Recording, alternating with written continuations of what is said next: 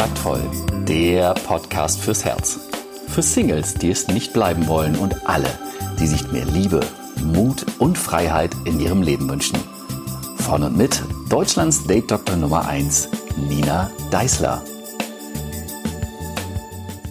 Und hier ist wieder eine neue Folge deines Kontaktvoll Podcasts. Ja, gestern bin ich nach ungefähr, ich glaube, 35 Stunden insgesamt Reisezeit wieder hier zu Hause in Norddeutschland angekommen.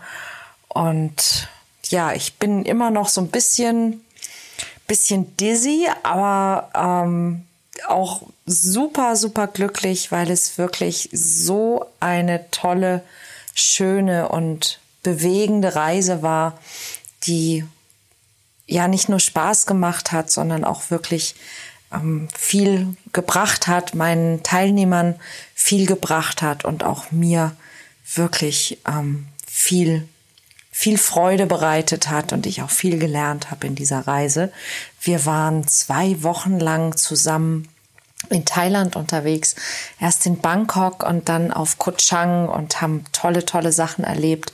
Und ich habe in einem der letzten Podcasts ja von einer Teilnehmerin erzählt, die auch bloggt und einen Podcast hat, Freudenmeer, die Ela. Und ich bin immer noch völlig begeistert, wie sie diese Reise ja verbracht und, und gemeistert hat.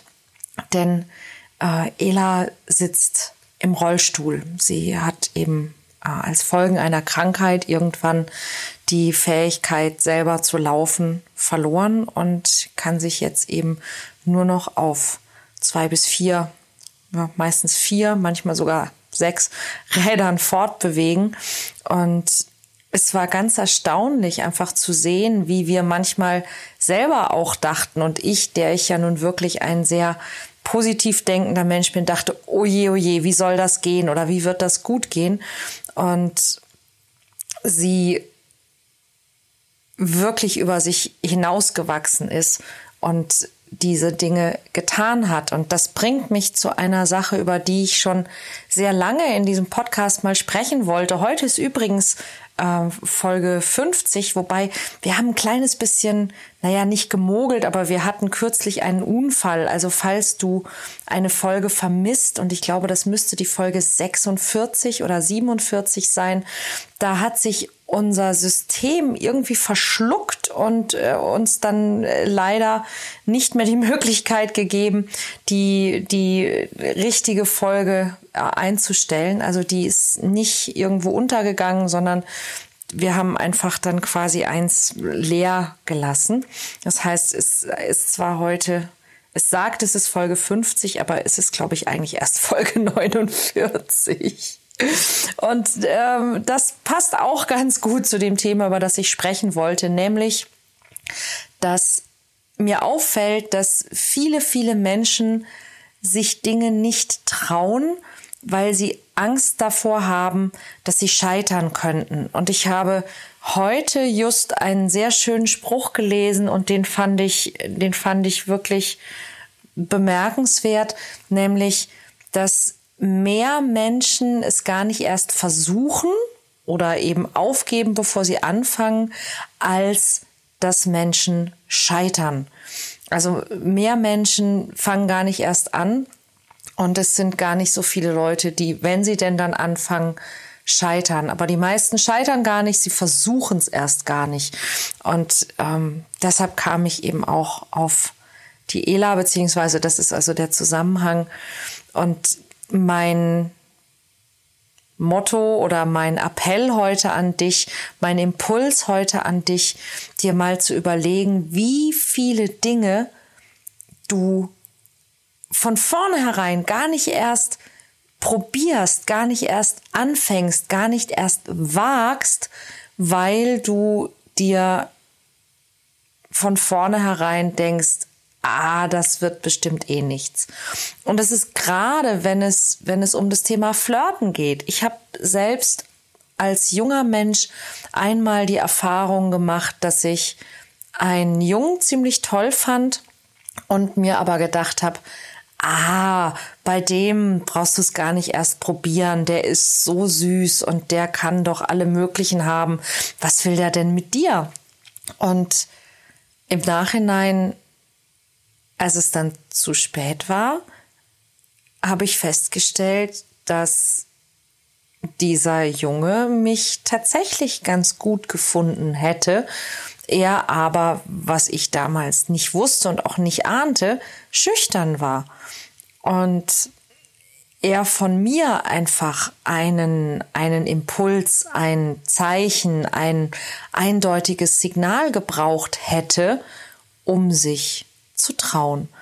Und ich möchte mir gar nicht vorstellen, wie oft in unserem Leben das passiert. Und ich höre das immer wieder von, von Teilnehmern, die ähm, bei meinem Programm teilnehmen, bei meinem Jahrescoaching-Programm, die sich dann zum Beispiel um Jobs bewerben, von denen sie vorher dachten, ja, ich bin noch nicht so weit oder ich bin nicht gut genug oder da bewerben sich bestimmt andere, die viel besser sind oder ich blamier mich vielleicht sogar, wenn ich mich dort bewerbe, die sich eben nach ein paar Wochen Arbeit an sich selbst, ihrem Mut, ihrem Selbstwert, ihrem Selbstvertrauen gewagt haben, sich auf solche Jobs zu bewerben und sie dann tatsächlich auch noch bekommen haben.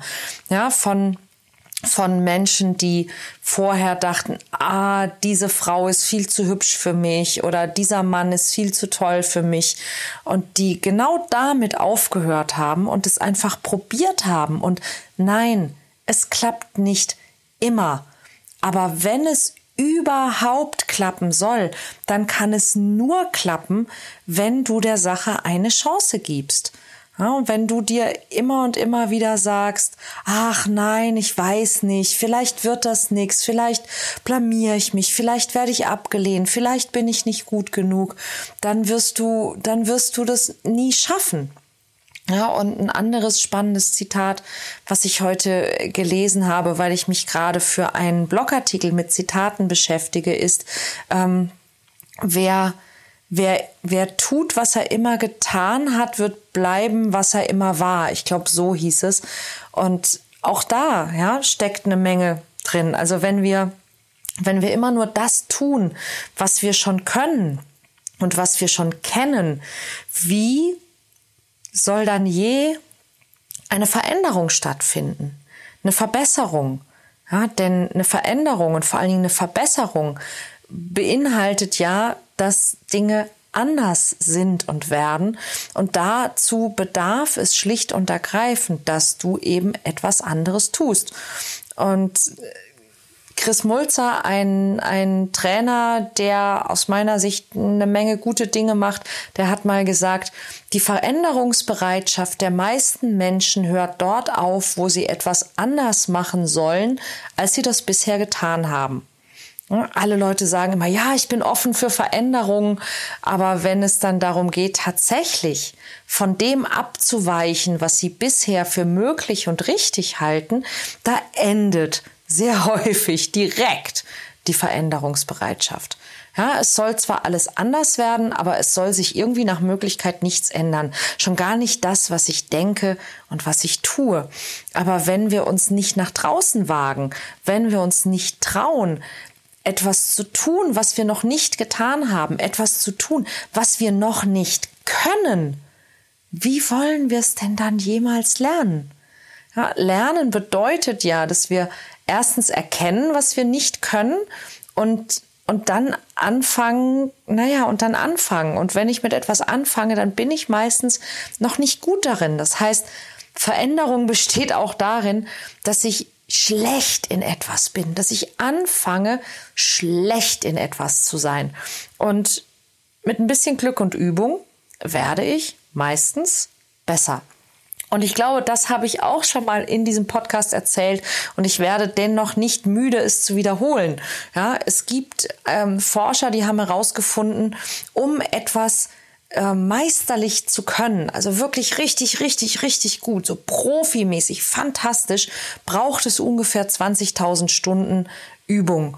Ja, auch wenn du nicht sehr talentiert bist, kannst du also etwas meisterlich können, wenn du bereit bist, 20.000 Stunden oder 10.000 Stunden zu investieren.